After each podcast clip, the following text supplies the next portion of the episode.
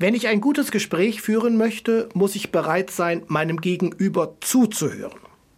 Das klingt vielleicht banal, aber häufig verstehen wir einander nicht oder reden wir aneinander vorbei, eben weil wir möglicherweise nicht wirklich zuhören können.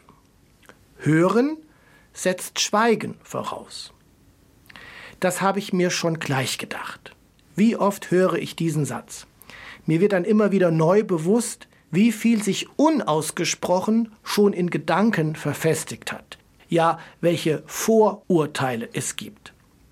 Psychologen sagen, in den ersten Minuten einer Begegnung von Menschen entsteht bereits ein Urteil.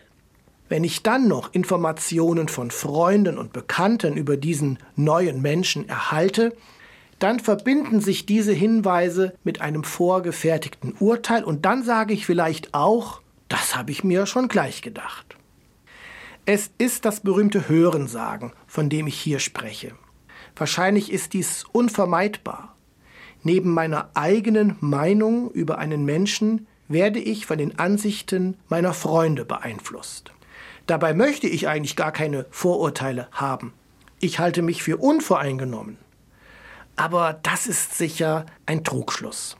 Und vielleicht ist es auch gar nicht schlimm, Vorurteile zu haben. Schlimm ist es nach meiner Auffassung aber, wenn ich Vorurteile nicht abbauen kann. Wenn ich so festgefahren bin, dass ich meinem Gegenüber gar keine Chance lasse, wenn ich ihn gar nicht mehr anders sehen und verstehen kann.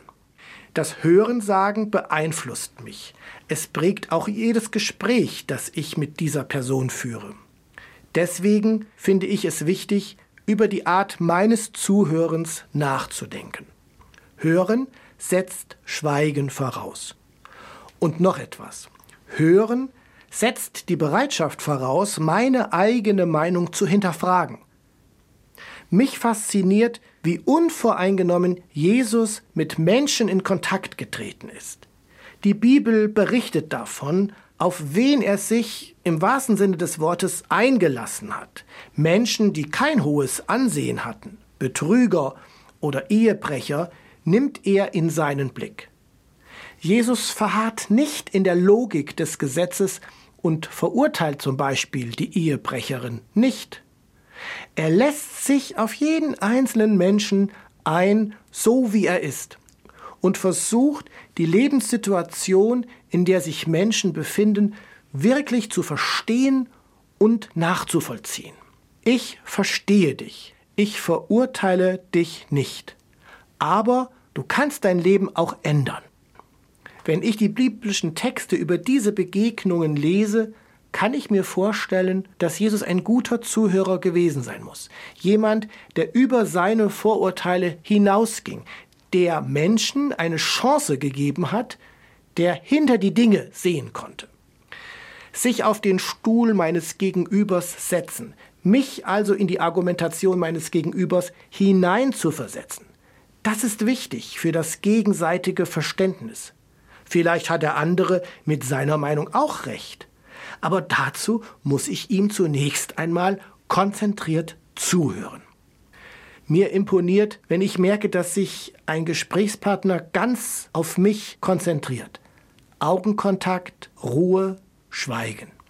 Nicht sofort antworten, warten, nachdenken, Rückfragen stellen.